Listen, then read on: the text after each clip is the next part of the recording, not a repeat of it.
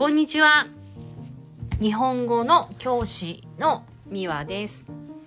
はじめまして。ポッドキャストを始めることにしました。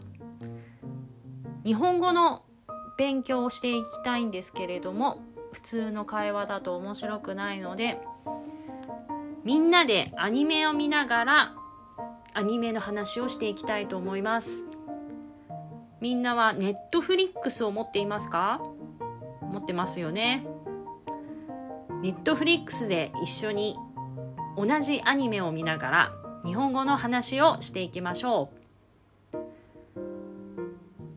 じゃあ近々会いましょう。じゃあね